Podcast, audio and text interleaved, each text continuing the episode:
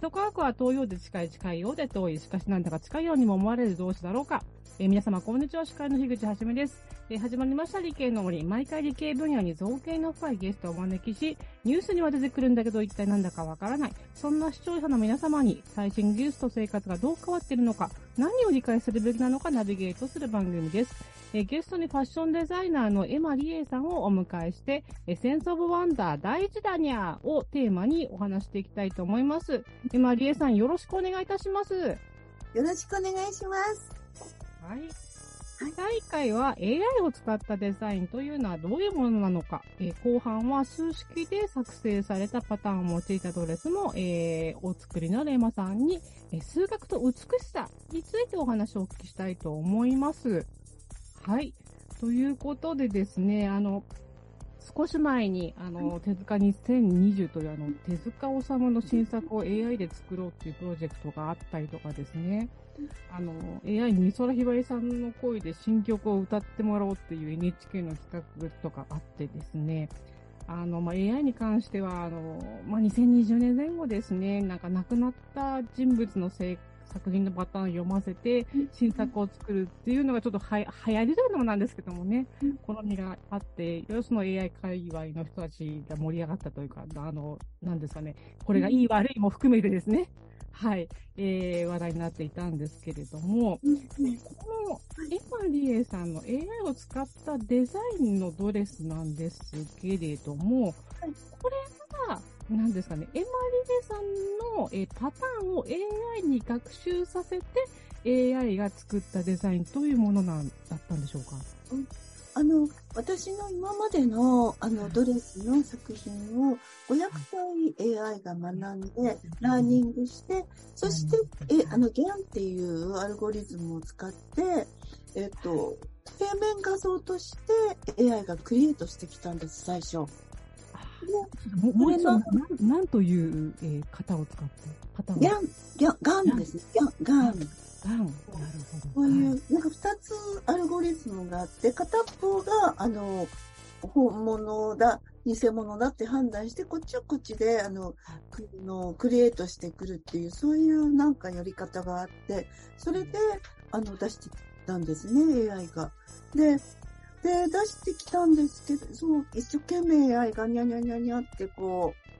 あの、画像を出してきたんですけど、はい、その当時はまだちょっとあの、あの、なんていうか、解像度もちょっと低めだったもあるんですけど、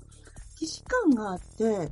あの、なんていうのか、こう、新しいデザインっていう感じがしなかったんです。で、あの、さっきの NHK さんたちが、とか、あの、美空ひばりさんとか、そういう手塚さんと、それはどちらも今までにある既視感が多いものを今は AI がやってるんですね。あはい、もう見たことあるじゃんっていう感じ。で、最初そうだったんです、AI も。で、もう理化学研究所の方はもうそこでめげてらっしゃらなくて、私が、これじゃあクリエイトにはちょっとならないでちょって言って、ね、今ネズミでした。はい、猫からネズミに来ましたけど、はい。で、あの、私の元々のそのデザインのエッセンスである自然界の形を AI に学ばせて、同時に学ばせたらどうですかって言ったところ、最初は、うんっておっしゃってたんですけど、いや、やってみましょうって。そこがやっぱりサイエンティストのかっこいいところで、で、出してきてくださったんですよ。わざわざ、あの、あの、博物館まで行ってくださって、いっぱい貝を、あの、ラーニングしてくださって、それで出てきたのが、あの、やっぱりクリエイティブだったんですね。もちろん私が考えたものとそんなにはかけ離れてないですけど、未だにあるものではなかった。だから、これからの AI っていうのは、意思感をどう乗り越えていくかがポイントだと思うんです。あ、見たことあるじゃんっていう感じが多いんですよね。あの、テキスタイルを学ばせたらいっぱい出してきたから、がっかりしてるデザイナーいるんですけど、でも、それは意思感があるから、もっと違うものを出さなきゃいけないのがクリエイトなので、だから AI と一緒に競争するっていうか、今日、あの、今日作るっっていう字を書いたやつをやっていくのが素敵って思います。だから何をもう一つ入れるかとか、うん何を発想の AI ちゃんと一緒に発想を飛躍させていくかっていうのが素敵だにゃっていうふうに思いました。にゃ。いやーなんかちょっと、なんですかね、聞くと、例えばエマさんがずっと博物館に行ってね、その他の貝とかを見て、書いたものとはやっぱり違うんですよね、きっとね。あ、うん、あのはい。実はそんなには違わないんですよ。うーん。それをラーニングしてるわけだから、作品とかを。うんだからそんなには違わないんですよ。だからそれを乗り越えるのはどうしたらいいかとか、そういうのもポイントではあると思うんです。あの、全く違うものを出してくるっていうのを、ラーニングしてるわけだから、今んとこちょっと、だからそっからもう一つどうするかっていうのが、ポイントなのかなって思ったりします。ででも、これからの AI はちゃんとそれもやってくると思う。だから、そうなった時に人間はどうするかっていうのは、あの、何を取り入れるかとか、要するにアートディレクターに全員がならないと、そのアートディレクターテクニックみたいなそういうものは AI がもう出してきます。だから美空ひばりのように歌います。歌うけど、その新しい曲は誰が作るの？っていうところもまた含めつつっていうところが AI と一緒にやりましょうっていう感じかな。私は思ったりするでいち。あ、なんかネズミいやじゃなくて。まあ、あの、これ聞いてる方はもう両極端で、それがスッて入ってくる人と、もうなんか、あの、AI 描いた絵なんかとか思ってる方もまだいると思うんですけども、あのデザイン、あの絵とかの世界ではもう、あの AI が作っているデザイン、デザインとか絵とかっていうのはもう、あの、なんていうんですかね、当たり前になってきてますよね、もうね。うんあの、それが価値がないとかあるとかじゃなく、その価値を見分けるのが人間のサイトだと思うんですよ。だから、全部価値がないって言ってしまうんじゃなくて、要するに、賢い美大生みたいな感じ？こう出してきた、出してきてくれ、だ一生懸命出してきたやつを、こう、自分の中で取り入れるかどうかは人間のサイドになると思うので、みんなくだらないって思って最初から思うんじゃなくて、ちゃんと見分ける目を持っていようにゃ、いようにゃ。それを人間がどう使えるか。例えばドレスだったら、女の子がそれを着て自分が幸せになるか、うふって嬉しくなれるかどうか、ちゃんと見分けられると思うんですよ。女性なら。あと、あるいは女性の心を持った人たちなら。っていうふうに思っちゃったりします。うん。なるほどね。あの、ちょっと女の子たちはすごいんですよ。すごいうん例えば、昔、ああの女性の脳を持った人全部です。あの、うんうんもう男性も含めてなんですけど、かもなんだけど、あの、えっと、私のクリエイトしたものを、すごく複雑でも、シンプルっていう言葉をいつも言ってくださってたんです。ずーっと。でな何をもってシンプルっておっしゃってるのかにゃーと思ってたんですね。それであの脳の科学者の方とかに会いに行ったりしたりという。ごいですね。だから自分が着るものだから、でうん女の子たちにとってなんでお洋服がこんなに大事かって言ったら、自分自身になるからなんですよ。あの、鳥たちの羽のように、猫ちゃんのルゲのような氷の模様でもあるし、あの、クモちゃんたちの外角のように、自分自身になるから、入れ替わるんですよ、私と女の子が。私に作ったものなの。だから、そんなにドレスが大事だし、それに対しての、その、感覚というか、あの、思考もす、すごい並外れてらっしゃる、みたいな気がします。だから女の子たちが私にとってすごい大事。いや、話されてますかね？これ大丈夫か大丈夫いや、全然。意図は何かっていうのがそっちにこう繋がっていくのによ。ねえ、わかります、わかります。あにゃんうん。この間、理研の AIT の方とも話してたんですけど、あの、またあの、この間やった時とはもう AI がどんどん進んでるから、もう一度一緒にやりたいって言ってくださってて、で彼が謎に思ってるのは、どうして私がいいと思えるところを、女性たちがいいと思って合致そできるのこです、そこです、そこです、そこです。そこが、あの、彼にとって一番不思議なところで、それがどんどん行くとやっぱりニューロインテリジェンスと脳とはにだんだん行くとは思うんですけどね。うんまだちょっと先の話なんですね、あの、よくその AI のロボットの時に話をしたんですけど、ちょっとなんか方向性違うんですけど面白い面白い。うん、どうぞ。はい、ロボットの恋人と人間の恋人どっちがいいだろうって話を一番最初にしたんですよ。へーロボットも本当にホストみたいに自分たちがあの欲しい言葉を泣いてくれるし、いいんだけど、でもその想定以上の、あの、なんつうんですかね、こんなこと言ってもらえるとは思わなかったみたいなことは言わないわけですよね。でも、そこに、なんつうか、喜びを見出すわけじゃないですか。既視感がありすぎるんですよ、ロボットそうそう、そういうことなんのです。そうなんです。なんか発想の飛躍が起きてないからつまんないのかも。確かにそうですね、きっと。にでもそれすらインプットできるかもしれないですよね。いやー、どうせ、どうやってやるんでしょうね。本当に。できるとは思います。頑張れば。はい、ありがとうございました。トークは CM の後も続きます。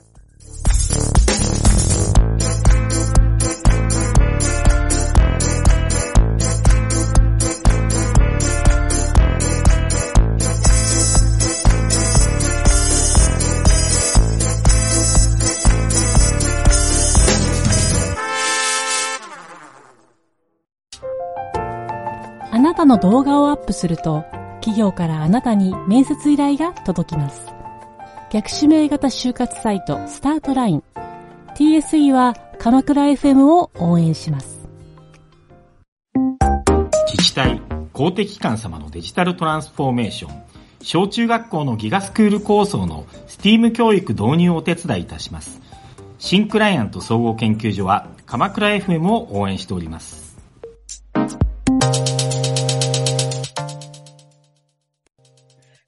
から顧問のサイエンスライター、富山かなりさんを交えたトークになります。えー富山さん、今回は、えーエマさんにどんなお話を掘り下げていただきましょうか？はい、こんにちは、富山かなりです。あこんにちは今日、今日、このね、収録、すごい楽しみだったんです。ね、本当ですか？よろしくお願いいします。で、まずその前に、えっとですね、このララジオ番組を聞いてくださっている方、一番最初の前説っていうのかな？前工場。樋口くんが超絶早口で言っている、ノーベル賞学者なのね。あの、首都科学は遠いようで近いっていう、あれですね。あれはあの、ノーベル賞学者の湯川秀樹さんの首都科学という文章の一節から取ってきているものなんですが、まあ、同じ文章の中にね、あの、素人目にはちっとも面白くない数式の中に、専門家は目に見える花よりもずっとずっと美しい自然の広がりの姿をありありと認めるのであると、そういうくだりがありまして、え実はエマさんとお話をしたいって言ってたのはもう樋口くんがとにかくあの人が気になるんですっていう熱量で今日この場を持たせていただきまして、で、で、そのまあ、き数学って聞くと、こう、位相幾何学が今流行ってますとか、ね、二次関数で赤点取りましたっていう思い出もありつつ、でも無重力ドレスとか、なんか、そのせずっと先にエマさんが作ってた美しいあの洋服たちがあるって思うと、その間のわ我々にとってのミッシングリンクについて少しでも何かつかめたらいいなと思っております。話長くなってしまいましたが。なんだ。そうですね。だって、あの、白地の紙に黒いインクでガチガチと書かれた数式と、ふわふわで、ひらひらで素敵なドレスの間に、何のつながりも感じずに、えっ、と、去年の11月までは過ごしてきたような気がします。あそうですよね、きっと。あの、私もともとアート志望なんですね。ファインアートも志望していたのです。はいで、そんな中で、ある時突然数学とサイエンスに出会ってきたんです。で、あの、私たちの時代は感性だけがすごくて、そういう時代だったんですあ。情念がないといい絵は描けない。思考していることを計算してると言って、すごくダメにゃっっていう感じで言われる時代だったんです。でも、私どう考えても考えながら絵描いてるし、で、自分には情念がないって信じ込んでたので、母と弟からよく言われてたんですよ。あなたはね、感情の振り幅が狭すぎる。全然こう、なんか感性がないっていうふうにも言われて。で、だけど、その時の高校の先生が、思考でき、あなたは思考できる。思考できる人はやがて素晴らしい作品を作れるようになるっておっしゃってたの。です、ずっとそれがわかんないながらも心の底で、ふにゃふにゃってなっていて、で、結局情念がないから、どんなにデッサンできても、どんなに絵の具が使えても、表すものがないってものすごいコンプレックスだったんです。で、その中で、あの、こう、形の緊張感だけはわかるので、なんで今でいうミニママアートみたいなのに専念しようと思ってて、なぜかシカゴへ行ったの。で、そこでファッションデザインに出会ったんです。だから、ファッションデザインって私の中では最初は布で作った彫刻だったんですね。で、そんな中で作ってる間にアメリカ人の女の子たちが私のドレスを着たい、着たいって言うんですよ、ファッションショーで。どうしてもあなたのドレスが着たいからって言うんです。で、すっごい気難しい女の子でも、着たいって言ってきてくれる。じゃちょっと待ってよ、ドレスってなんか違うって思い出したんです。で、ファッションって言うとすごく表層的に思ってて、アーティスト志望だから、むにゃって思ってたのが、ありゃーと思い初めて服作り出したんです。ででもそれでも日本に戻ってきて、あの、デザイナーになったら、やっぱり感性、感性って言われてて。だけど、いざ感性だけで設計しようと思うと何か意味が全然わかんなくて、で、そこからちょっとずつ思考するようになっていった中で、あの、数、あの、スタッフの中に理系の女の子がいたんです。で、その子が、あの、空間の次は時間だよ絶対時間だよって言うんですよ。で、ちょっと待って、空間と時間全然違うやんって言って、で、本屋さんに行って出会ったのが超空間っていう本で。で、それを見て、ちょっと待って、科学ってなんてクリエイティブなのって思い始め。で、それの礎が数学でびっくりして、とにかく高校時代、あの、数学寝てた人なので、そう、あの、折からの全教頭の時代で、リベラルな先生が寝てていいって言ってたの寝てしまったと思って、で、数学とか、その、クリエイティブって思った物理学とか、その、それを勉強し始めたんです。んで、その中で、やっぱり出会ってきたのは思考の凄さですね。だって、だって、思考しなかったら、地球が丸いとか、地球が動いてるとか、全然知らなかったわけじゃないですか。だから、感性も大事だけど、思考も大事って思い至る中で、その、最も思考の礎である、その数式的な、こう、人間の脳を解明していくみたいな数学に超憧れて、で、あの、数理工学の先生とかに会いに行ったり、脳科学の先生に会いに行ったりして、で、あの、いろいろ。それで、例えばこう、むやみやたらに人間の脳が入っちゃって、で、それで、綺麗な空間上で綺麗なダイナミズムを描くかって言ったら、意外に遠いんですよね、道が。でもそこに対数螺旋であるとか、あの、フィオナッチ数列だとか、自然界と連携しているような数学の礎を入れると、本当に綺麗に舞い上がるんですね。あの、ただむやみにこう切ってるだけだとちっとも舞い上がらないんですが、それが自然界を読み解く鍵だから、それをもう一度自然界に、こう、な解き放った時に美しくないわけがないと思いませんか？なんちゃって、なんちゃって大げさに言うと。それで、あの、美しいんです。それが、あの、そのミッシング、あの、の鍵です。私の中ではですけど、あくまでもにゃん。で、10年だけで書かれるっていうのも素晴らしい方も確かにいらっしゃるけど、でも両方が、こう、あざなえる縄のようになった時に、長く、こう、普遍的に素晴らしいものができてくるのかにゃっていうふうに思ったり、あの、いろいろ、あなんかそれ語ると止まらなくにあるので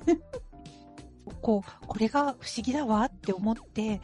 これがじゃあ、この研究の一番の人に聞いちゃおうっていう、その、そこからその一歩がすごく勇気がいるんじゃないかなと思ったんですが、実際こう、いどんな感じで最初、問い合わせとかされるんですか？そうなんです。あの、知りたいと思うと、はい、そうすると、そこに情念が働く。なるほど。そこが情念。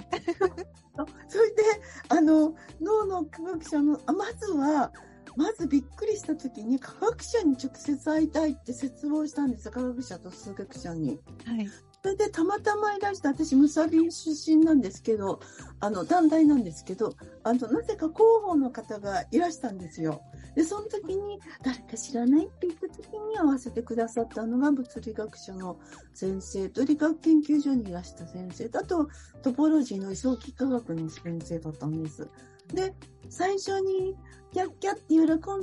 位相幾何学の数理工数、あ、じゃ数学者のトポロジストさんとコラボしたんですね。これがまたすっごいいい作品がいっぱいできちゃって、で、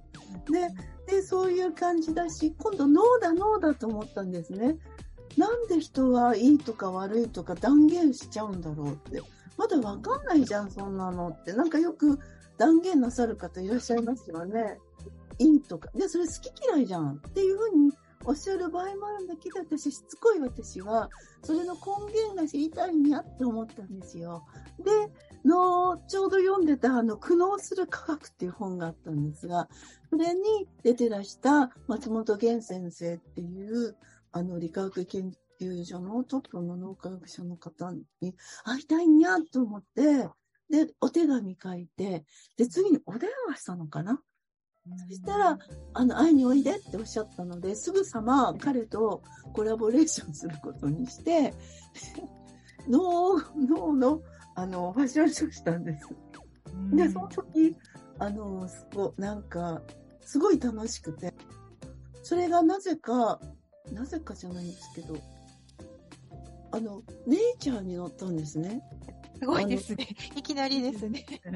あの、なんか、アートの企画展に呼ばれてアート展に出してたんです。そしたら、あの、ネイチャーの記者の方が見にいらして、で、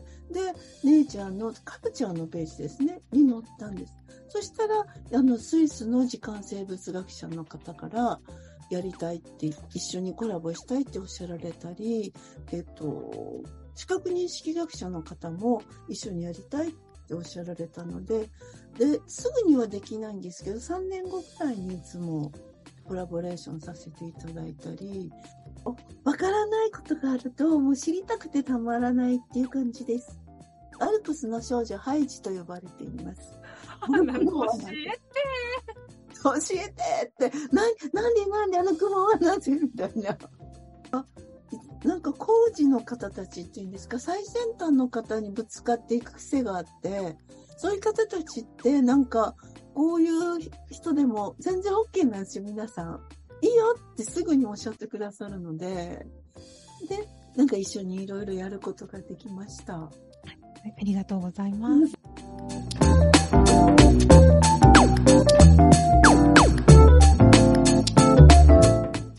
ということでですね、まあ、あの、今回2でなく2でございましたけれども、ええー、まあ、あの、AI 使ったパターン、どのように進めていったかね、あの、自然界のパターンも、えー、入れて、新しいのを作っていったっていうところとですね、あと、その後半に関しては、その、あの、美しさ、数式の美しさ、どのように、えー、ドレスにと、えー、展開するのかっていう。で、まあもう、あの、不思議と思ったらすぐ、えー、会いに行くと。ようなお話を聞いたんですけども、奥野さん、途中からなんですけど、はい、いかがでしたでしょうか？あの、北海道から今、石垣島に渡って相当疲れておりますが、はい。さっきのコメントで非常にですね、またあの、ワクワクする、あの、お話で、えー、コメントする気が聞いてきましたが、えー、っとですね、結局人が見て、あ、美しいな、綺麗だなと思うのは、やっぱり自然界の法則が多少なりともやっぱり関わってくるんだなっていうのは感じましたね。まあ、あのー、今、まあ、結果的に数学とかサイエンス的なアプローチに帰結するっていう説もあるんですけども、あのー、人間の DNA に吸い込まれてる、その太古の自然的なもの、そういったナチュラルなものっていうのを美しいなと思うのイコール数学的な美しさなのかなと。美しいものっていうのは、ちゃんと普遍的にこう、図形にしても、公式にしても表すことができる。フラクタルとか、あの、そうですね、他の部分ですね、あの、あの、マンデンブロー曲線とか、いろいろすいません、芸術をやってた人って大体高校芸術の教科書に載ってると思うんですけども、あれも自然界の法則なんでね、やはり、あの、美という、美と自然と、それを結びつける数学的なアート、あの、関係っていうのは切っても切れないのかなっていうふうに思いました。はい。はい、あの、はい、富山さんいかがでしたでしょうか？はい。なんかね、すごい楽しくて、こう、なんかね、思わず楽しい気持ち全開になって、落ち着け自分って思ってたんですが、あの、冷静に思い出すと、数学っっていうか、まあ、数式って、要は言語で、ある現象なり、ある概念を他の人に伝えるために使われるツールが、まあ、数式なわけなんだけど、なんとなくその見た目のいかつさとか、なんかね、もう学校教育の悪口大好きだから、そう学生時代の嫌な思い出とかが積み重なって、すごい自分の暮らしとか人生には関わらない方がいいものみたいな、すごい嫌いっていうレッテルで貼っちゃってることが多いかなって思うんですけど、あの、ほら、なんか全然知らない国に行って、見たこともない料理食べたのになんだか懐かしいと思って、これ何入ってるんですかって聞いたら、意外と日本でもポピュラーに使ってる調味料が入ってたみたいな、その時と驚きと、今日お話を伺った時の驚きが、すごいこう似てるな、似た形をした波で私の中に発生したなって思いました。次の収録も楽しみです。ありがとうございました。